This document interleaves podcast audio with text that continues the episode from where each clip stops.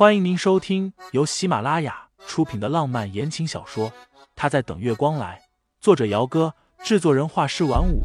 感兴趣的听众老爷们，赏个三连，点亮我的关注，点亮你的夜空。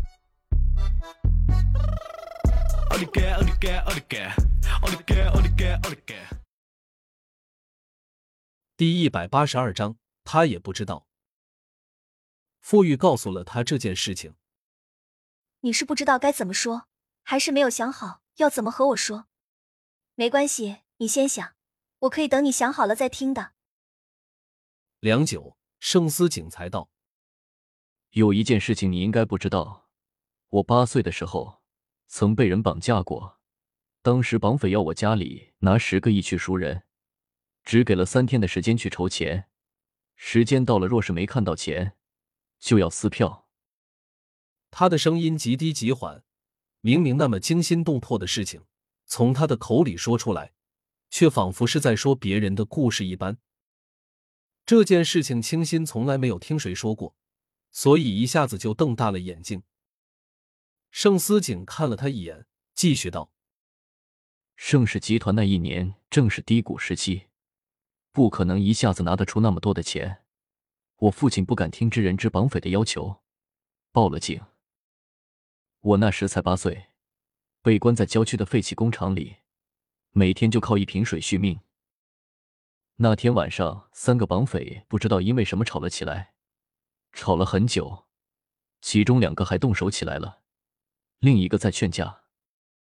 我趁着他们不注意，偷偷的跑了，拼命的跑，拼命的跑，脚上到处都是被石子和其他的东西刮出来的伤口，血肉模糊。可是我不敢停下来，跑了没多远就被那几个绑匪发现，并且追了上来。当时我已经跑到了马路边上，有辆车开了过来，我大声的喊着救命，车子果真停下了，车上下来了一个穿军装的人。清新心里忽然涌上来了一股不知名的情绪，眼眶酸疼的厉害，他睁大了眼睛看着盛思景，那个人。救我的人就是你父亲。盛思景也是后来才知道的。江百洲出任务回来，得知自己的妻子怀孕了，连夜开车要回家去，却恰巧碰上了被绑架的他。那三个绑匪都是亡命之徒，手里有刀和枪。盛思景那个时候是真的吓坏了，碰上了一个救自己的人，强撑的力气慢慢的撤离，他才瘫软了下来。哆嗦着躺在地上，看那个穿军装的男人和三个绑匪搏斗。后来，他被其中一个绑匪从身后偷袭，在去医院的路上就不行了。走之前让老爷子帮忙去他的老家，把他的婚戒带给他的妻子。不过等老爷子亲自过去的时候，那位江太太已经走了，只知道他离开时怀着身孕。盛家找了大半年都没有他的消息。之后才慢慢的放弃了。盛思景从回忆里回过神来，心里的那股情绪还没有完全的过去。年少时，他对沈清心有几分的好感，后来无意中从沈建国的口中得知他的身份时，曾感叹原来这就是缘分。一开始提出要和他结婚，的确不是因为他有多喜欢他，认真算起来，算是恩情和好感各占了一半的原因在里面。只是后来磕磕绊绊的日子里，早已经不知不觉的情根深重了。清新，你会怪我吗？